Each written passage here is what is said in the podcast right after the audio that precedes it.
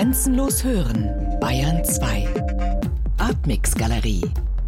Immer freitags ab 21 Uhr im Hörspiel Artmix. Wo sich Schall und Stimme überschneiden, da ist das Arbeitsfeld von Lawrence Abu Hamdan, Künstler und freier Audioermittler. Private Ear, wie er sich selbst nennt. Geboren in Jordanien, zurzeit lebt er im Libanon. Er ist Teil des Kunstprojekts Public Art Munich mit einer Installation in den ehemaligen Studios von Radio Free Europe, dem antikommunistischen Sender, den die CIA nach dem Zweiten Weltkrieg in München am Englischen Garten in der Oettingenstraße eingerichtet hat, um den Eisernen Vorhang zu überwinden und in die Ostblockstaaten zu senden. In Lawrence Abu Hamdans künstlerischen Arbeiten dreht sich alles um die Politik von Stimme, Hören und Medien. Wie würden Sie selbst Ihre künstlerische Arbeit beschreiben? As an artist, I am really interested by ways of listening. Als Künstler interessieren mich vor allem die verschiedenen Arten des Hörens und Zuhörens. Das heißt aber nicht, dass meine Projekte zwangsläufig nur mit Klang zu tun haben. Es sind auch häufig visuelle Arbeiten, Fotos, Zeichnungen zum Beispiel. Im Mittelpunkt steht aber aufzudecken, wie wir in der Gesellschaft gehört werden, wie unsere Stimmen vom Staat, aber auch von den Mitmenschen wahrgenommen werden und welche sozialen und politischen Bedingungen des Zuhörens es gibt and uh, the of social and political conditions of listening. Vielleicht etwas mehr zu Ihrem Hintergrund. Sie waren vorher Musiker. Wie sind Sie zu Ihrer jetzigen künstlerischen Arbeit gekommen? Well, I was a musician, but not a classic. I wasn't a musician in the sense that uh, I was professionally trained or anything. It was very. Uh, ich war nie professionell ausgebildeter Musiker. Ich habe mir vieles selbst beigebracht. In Leeds in Nordengland gab es eine Musikszene, zu der mein Bruder und ich gehörten. Wir haben Instrumente durch Ausprobieren gelernt und jeder konnte mitmachen. Es war sehr experimentell. Ein Vorteil daran war, uh, die Musikindustrie wird in dieser Szene einfach außen vor gelassen. Wir haben alles selber organisiert. So bekommen die Künstler das Geld, das ihnen zusteht und nicht etwa Mittelsmänner. Und auch der Kontakt zum Publikum ist dadurch stärker. Diese Szene gibt es noch immer in Nordengland. Und auch hier ging es schon um die Politik des Gehörtwerdens, ums Stimmen verstärken und ihnen Gehör verschaffen. Man könnte also sagen, die Wurzeln meiner aktuellen Arbeit liegen eigentlich dort. voices, uh, being heard, performance, and so yeah, it's really the very beginnings could be kind of rooted there. Unser Gespräch wird ja aufgezeichnet und im Radio gesendet. Welche Beziehung haben Sie zu diesem Medium? I mean, my relationship to the medium of radio is that I consume a lot of radio. Mm -hmm. Of course, like many people, podcasts. Also ich höre sehr viel Radio und auch Podcasts. Ich finde, das Radio hat durch Podcasts eine Renaissance erfahren und ist gestärkt worden. Das inspiriert mich. Es gibt wieder mehr Sendungen, die sich mit Klang oder auch wegen des Zuhörens beschäftigen. Außerdem thematisieren viele Podcasts Rechtsfragen, was natürlich mit meinen eigenen Interessen übereinstimmt. Zum Beispiel, wie sich rechtliche Rahmenbedingungen in die Gesellschaft einschreiben und auf sie auswirken. Ich mag das Medium sehr. In meiner letzten Arbeit, dem Film Walled Unwalled, habe ich im Funkhaus Berlin gedreht. In drei Radiostudios, die so erhalten geblieben sind, wie sie im Kalten Krieg waren. Ich spiele die Rolle eines klassischen Radioansagers und im Film sieht man gewissermaßen einem Hörspiel beim Entstehen zu. Es wird die Geschichte von Verbrechen erzählt, die durch die Wand gehört wurden. Ich wollte das unbedingt in diesen Studios in Ostberlin machen, weil das Medium Radio in Deutschland eine lange Tradition und wechselvolle Geschichte hat und immer wieder Grenzen wie den eisernen Vorhang überwinden konnte, als Aufklärungs-, aber auch als Propagandainstrument. Eines muss ich noch dazu sagen. Meine Arbeit kann auch als eine Art Propaganda verstanden werden. Freilich nicht für eine bestimmte politische Partei. Aber mich faszinieren auf jeden Fall die Strukturen, wie Medien aufgebaut sind, welche ästhetischen Funktionen und Spielräume sie haben. Also nicht nur die inhaltliche, informative Ebene, sondern auch die ästhetische, die überzeugt und ein Argument stärkt. Deshalb hört man in meinen Arbeiten oft auch Behauptungen, die nicht unbedingt bewiesen sind. Aber in diesem medialen Raum, in der künstlerischen Praxis, ist es möglich, Behauptungen aufzustellen, mit ihnen zu experimentieren und sie anzupassen. And so often in my works, you'll you'll hear claims to to things which can of course be contested and they're not uh, solid in any shape or form. But when you're in that space, it's really kind of like using the history and the legacy of kind of media and, and aesthetic practice to kind of make claims and experimenting with with those as well as appropriating them. Dann wollen wir uns diese Propagandaarbeit, wie Sie sie nennen, einmal näher ansehen. Sie interessieren sich für den politischen Aspekt von Stimme und Zuhören. Deshalb haben Sie vor acht Jahren angefangen, Tondokumente zu sammeln für Ihr Oral Contract Audio Archive. Was genau ist das für ein Archiv und was enthält es?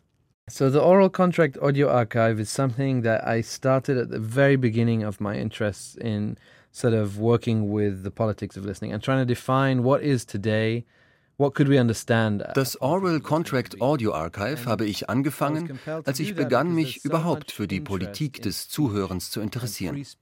Ich wollte herausfinden, wie man diese Politik definieren könnte. Ich war gezwungen, das zu tun, weil das Interesse an Spracherzeugnissen so groß ist und freie Rede im Westen so wichtig ist. Aber für das, was kommt, sobald die Rede den Mund des Sprechers verlassen hat, besteht nur sehr wenig Interesse. Für Fragen wie, wer hört zu? Wie wird zugehört, bearbeitet und analysiert? Wir machen den Fehler zu denken, dass Redefreiheit das Hauptziel sein muss. Man denkt, solange sich jeder frei äußern kann, ist alles gut. Doch strukturelle Probleme unserer Gesellschaft, Antisemitismus, Sexismus, können darüber alleine nicht gelöst werden. Ich will verstehen und zeigen, wie wir als Subjekte gehört werden, sowohl in freien Gesellschaften als auch in Autokratien. Dafür brauche ich das Audioarchiv. Also ich habe darin zum Beispiel einen Clip aus Ägypten, in dem klar wird, dass die Moscheen vor der letzten Wahl als Propagandainstrument benutzt und politische Statements von den Minaretten gerufen wurden. Es gibt auch einen Audioschnipsel, auf dem Serbiens Ex-Präsident Milosevic zu hören ist, der von einer Simultandolmetscherin übersetzt wird. Er protestierte dagegen, weil er nicht von einer weiblichen Stimme übersetzt werden wollte. Er hätte auch einfach Englisch sprechen können, das konnte er. Trotzdem blieb er bei Serbisch. Es ging also einzig und allein um die Frage, wie er gehört werden wollte. Es handelt sich also bei meinem Archiv um eine Sammlung von Interviews und Auszügen aus Tondokumenten und ist gleichzeitig eine Art Werkverzeichnis für mich. Viele der Fälle, die ich aufgeklärt habe, begannen mit einem einzigen Audioschnipsel. Zugleich ist das Archiv für meine künstlerische Arbeit sozusagen meine Farbpalette. Es ist das Rohmaterial, aus dem ich meine Kunstwerke mache. and developed. So, if you want an easy understanding of it, it's a kind of color palette, a selection of raw materials from which I draw from and from which I make works. Und wie kommen Sie an all diese Tondokumente? So, of course, the internet. Some of that is simple as that. Some of it is going and doing interviews myself. So, interviewing people who develop lie detectors. So, Oft natürlich übers Internet. Häufig mache ich aber auch selbst Interviews. Wenn ich auf Techniken und Technologien stoße, bei denen es um Sprachverarbeitung und ums Zuhören geht, dann versuche ich, die Leute, die sie entwickeln, zu interviewen. Zum Beispiel die Entwickler von Lügendetektoren. Aus manchen dieser Interviews werden eigenständige Arbeiten. Manche werden Teil von Projekten, andere kommen einfach nur ins Archiv und fungieren dort als Zeugnisse der Politik des Hörens und Gehörtwerdens. 2012 habe ich das Archiv zum ersten Mal in dieser Form ausgestellt. Was mir daran gut gefällt, die Besucher der Installationen können mit den einzelnen Tracks ihre eigene Themenkomposition zusammenstellen. Manche Schnipsel sind sehr soundlastig, andere transportieren viel sprachlichen Inhalt. Eine bunte Mischung also. purely through sound, and some of them are kind of content heavy. They're about a specific thing or they're interviews with someone. So it's a really a kind of mixture. Sie haben das Thema Redefreiheit angesprochen. Da Sie sich schon so lange damit beschäftigen, haben Sie einen Überblick. Wie hat sich die Redefreiheit in letzter Zeit denn entwickelt? The freedom of speech is of course great. Die Freiheit der Rede ist etwas Großartiges. Meine Arbeit ist darauf begründet. Ich könnte nicht in einem Land arbeiten, in dem die freie Rede eingeschränkt wird. Ich lebe im Libanon. Dort ist es noch möglich, zu sagen, was man will, aber es wird immer schwieriger. Man könnte ein Diagramm zeichnen mit den Polen freie Rede auf der einen und Zuhören auf der anderen Seite. In einem autokratischen System kann man nicht sagen, was man möchte, weil man Angst haben muss, verfolgt oder eingesperrt zu werden. Man ist in der Redefreiheit eingeschränkt, weil zu viele zuhören. In einer liberalen Demokratie dagegen kannst du sagen, was immer du willst aber vielleicht auch nur deshalb, weil keiner wirklich zuhört. Und das ist auch ein Problem. Natürlich sage ich nicht, dass wir zurückkehren sollten zur Diktatur, auf keinen Fall. Aber es ist wichtig, dass wir wieder zuhören und nicht die Redefreiheit als Beruhigungsmittel für die Masse sehen, denn das macht uns alle träge. Die Verlagerung von der Rede zum Zuhören ist auch eine Verschiebung von individuellen Ansichten hin zu den strukturellen Problemen, die wir angehen müssen. the kind of individual uh, to the sort of structural problems. Lassen Sie uns zu Ihrer Installation kommen. Sie wird im Juli hier in München zu sehen bzw. hören sein. Was erwartet die Besucher? So, like we said at the beginning of the show, this is the first time since 2012 that I show my oral contract audio archive. And um, where I'm showing it is in a library. Es ist das erste Mal seit 2012, dass ich mein Oral Contract Audio Archive der Öffentlichkeit zeige. Und zwar in einer Bibliothek der Universität. Dieser Ort hat eine neue Bestimmung gefunden. Davor waren es die Studios von Radio Free Europe. Ich war begeistert, als die Kuratorin von Public Art Munich, Joanna Warscha, mich einlud, an diesem Kunstprojekt teilzunehmen. Sie ist Polin und kennt deshalb Radio Free Europe sehr gut. Besser als die meisten Münchner, denn es wurde zwar von hier gesendet, aber gehört eigentlich nur im Ostblock. Ich war fasziniert von der Transformation dieser Räume. Früher war es ein Ort der Stimmen, der Propaganda, der Sprachenvielfalt, der Neuigkeiten und der politischen Agendas. Und auf einmal wurde daraus eine Bibliothek, die in erster Linie totenstill ist. Niemand darf sprechen. Die Bücher schlucken viel Schall und dämpfen alles. Gleichzeitig kann man die Architektur der Studios noch sehen, als hätte sich der Ort verkleidet ein bisschen wie damals, als die CIA dort heimlich die Studios einrichtete. Diese Verwandlung finde ich sehr interessant. Und ich habe mir überlegt, meine eigene Bibliothek in diese Bibliothek zu bringen. Meine Bibliothek, das Orwell Contract Audio Archive, beschäftigt sich, wie wir schon angesprochen haben, mit der Politik des Zuhörens, der Frage, wie Propaganda entsteht. Es gibt keinen direkten Bezug zu Radio Free Europe, aber es öffnet natürlich sozusagen erneut den Äther, tritt in Verbindung mit der Geschichte dieses Ortes. Und Jahrzehnte nach der Verwandlung wird wieder eine Vielzahl an Stimmen in dieser Bibliothek zu hören sein. Aber eine Vielzahl, die sich eher auf das Heute als auf die Zustände in den 80er Jahren bezieht. Also eine Art Wiedergeburt dieses tönenden Ortes mit meinem Oral Contract Audio Archive.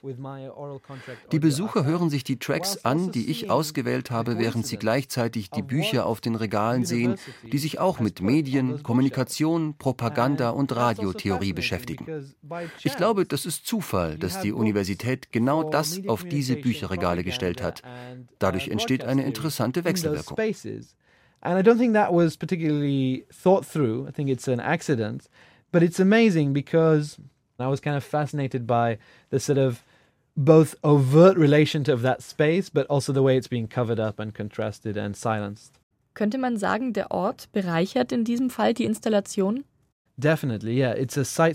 Auf jeden Fall. Es ist eine Arbeit, die speziell für diesen Ort entworfen wurde. Uh, es lässt sich so viel mit diesen Räumen verknüpfen und zugleich kann man die Geschichte auf eine andere Art und Weise öffnen. Das ist schon die halbe künstlerische Arbeit. Welche Audiotracks haben Sie für die Installation denn ausgewählt? So yeah, of course you don't hear my entire archive, but a, a selection of 10 tracks across the I believe six former studios. Ich habe zehn Tracks aus meinem Archiv genommen, die innerhalb der sechs ehemaligen Studios verteilt zu hören sein werden. Wir arbeiten dafür mit Induktionsschleifen, die wir in den Räumen verlegen. Die Besucher bekommen Kopfhörer und wenn sie dem jeweiligen Track näher kommen, wird er lauter. Man navigiert also eher mit den Ohren als mit den Augen durch die Bücherregale. Ein Thema der Tracks ist unter anderem Stille. Ich fand es interessant, wie der Ort sozusagen stillgelegt wurde. Man wird zum Beispiel das Flüstern von Häftlingen in einem Gefangenenlager in Syrien hören oder einen amerikanischen Police Officer, der das Recht zu schweigen ausspricht. Oder auch eine Studie über das Verschwinden der Frösche im Dschungel von Costa Rica. Der Dezibelunterschied zwischen den Jahren 2010 und 2015 ist sehr deutlich. Also alles Dinge, die das Publikum zum Nachdenken darüber bringen, wie Stille entsteht, wie ein ehemals lauter Ort stillgelegt wird. Also Oder auch Tracks, die das Überwinden von Grenzen durch Schall thematisieren. Zum Beispiel eine Aufnahme aus dem Shouting Valley zwischen Israel und Syrien. Dort sind Familien durch eine Grenze getrennt, aber es gibt Plätze in diesem Tal, wo sie sich hinstellen und wenn sie rufen, hören sie einander. Die Grenze ist nicht schalldicht, wie bei Radio Free Europe. Es ist mit den Tondokumenten wie mit den Büchern in den Regalen dieser Räume. Sie beziehen sich nicht direkt auf Radio Free Europe, aber sie geben Kontext und reichern die Perspektive an, um die Geschichte dieses Ortes zu verstehen it gives you a rich understanding as well as a collection of interesting content from the world to, to listen to. Manche der Audiotracks haben sie auch schon für Rechtsfälle eingesetzt, zum Beispiel im Auftrag von Amnesty International. Sie arbeiten für solche Organisationen als Private Ear, als freier Audioermittler. Wie sieht die Arbeit in so einem Fall aus? In trying to explore what is the contemporary politics of listening, I begin to interview people who do forensic audio analysis. Ich wurde inspiriert von Leuten, die forensische Sprachanalyse betreiben, zum Beispiel für Polizei oder Geheimdienste. Ich habe einige von ihnen interviewt, zum Beispiel die Forscher Diana Eads in Australien und Peter French in Großbritannien. Sie hören einfach radikal zu.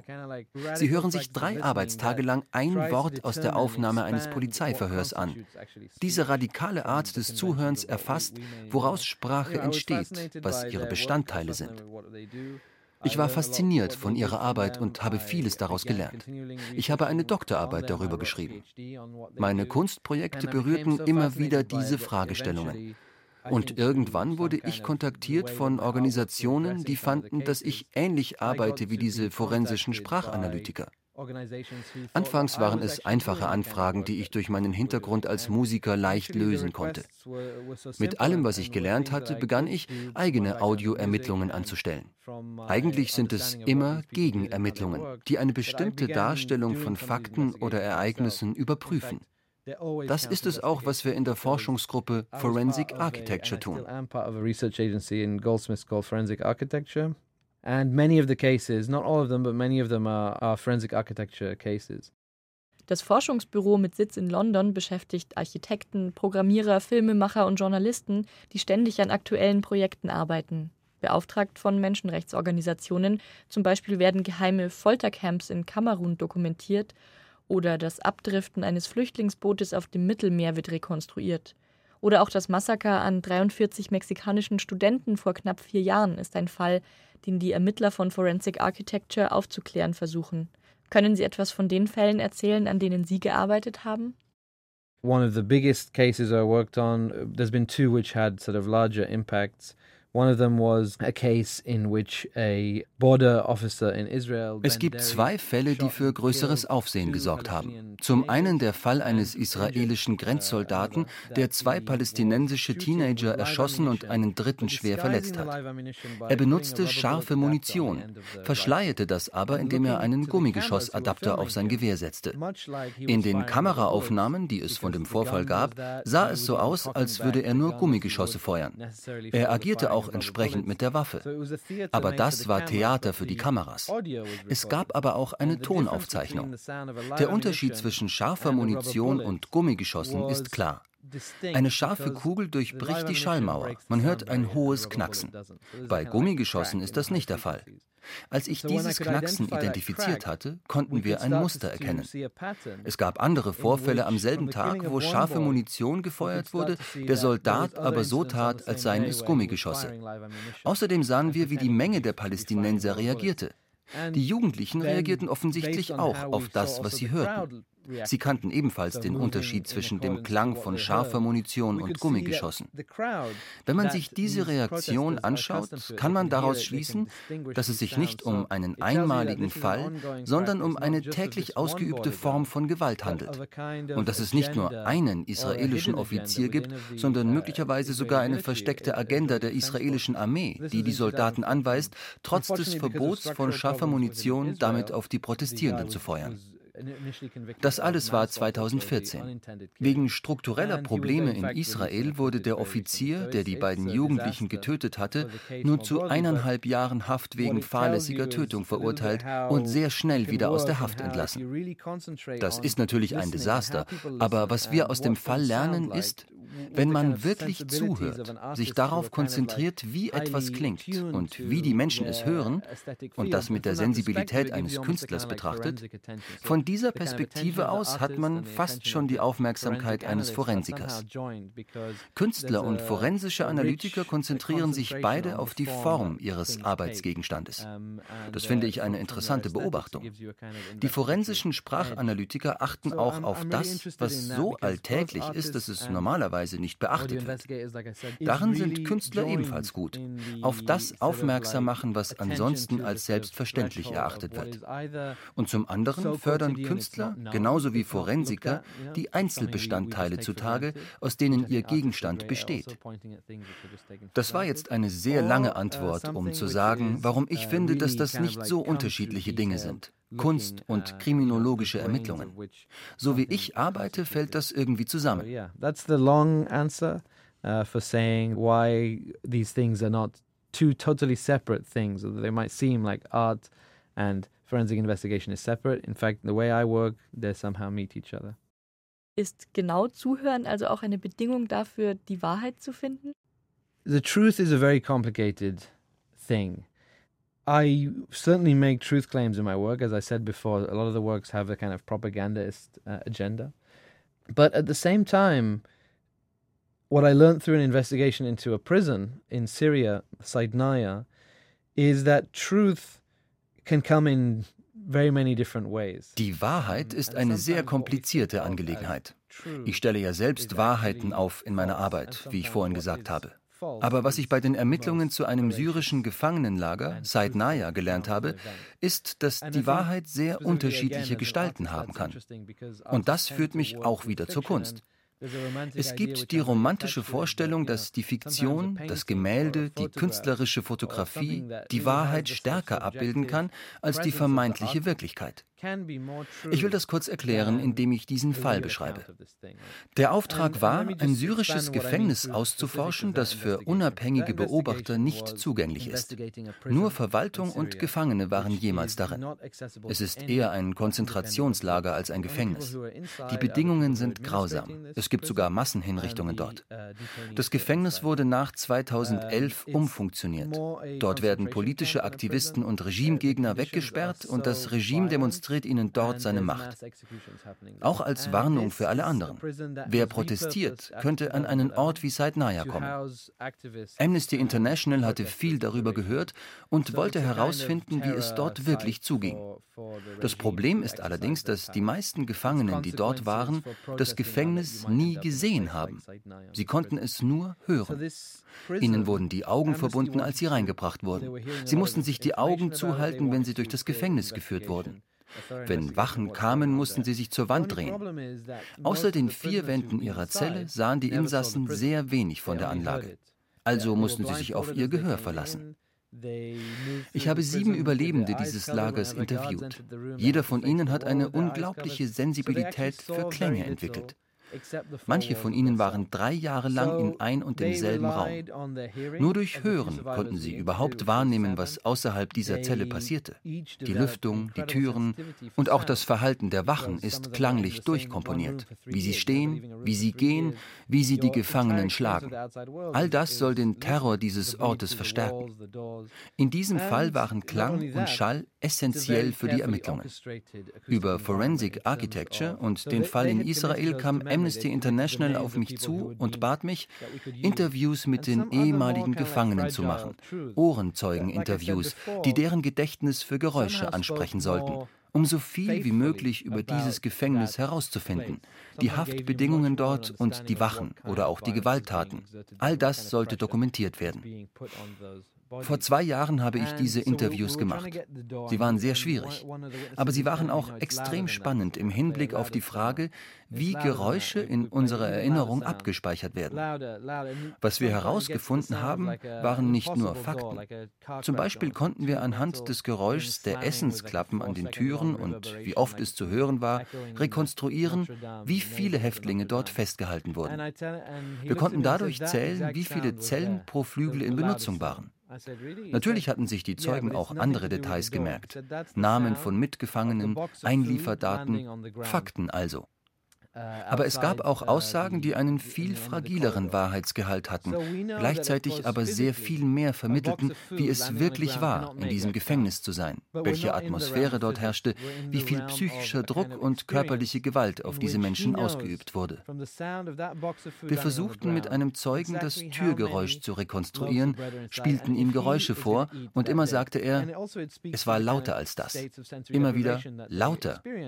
Schließlich klang es schon wie ein Autounfall. Unfall, laut und mit langem Widerhall, wie in der Kathedrale von Notre Dame.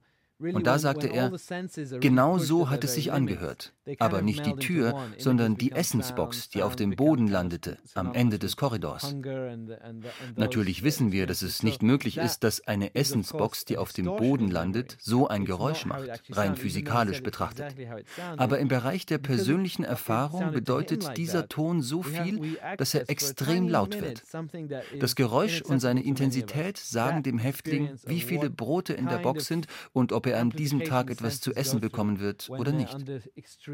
Das zeigt auch, wie sehr die einzelnen Sinne verschmelzen in solch extremen Bedingungen. Bei diesem Mann war der laute Ton auch Ausdruck des großen Hungers, der dort herrschte und den wir uns gar nicht vorstellen können. Aber durch dieses laute Geräusch bekommen wir zumindest eine Ahnung davon. Diese Erinnerungen der Ohrenzeugen sind sehr klar, während die reine Faktenlage es oft nicht ist. Deshalb zögere ich immer ein wenig, etwas als Wahrheit zu bezeichnen. Ich sollte verschiedene Wahrheiten aufdecken und merkte am Ende, dass die Wahrheit sich oft an Stellen manifestiert, an denen man sie nicht vermutet hat. Durch diese Interviews habe ich viel darüber gelernt, uh, wie wir zuhören, wie man hören kann und was Zuhören bedeutet, wenn Hören das Einzige ist, was du tun kannst. Diese Erinnerungen sind nicht die Art von Wahrheiten, die man in einen Report für Amnesty International schreiben kann, das merkt man ja schon daran, wie lange ich jetzt gebraucht habe, um das zu erklären. Aber in der Kunst, da kann man diese Formen von Wahrheit darstellen und erfahrbar machen. Can Amnesty International can say, right? Because it took me this long to explain it.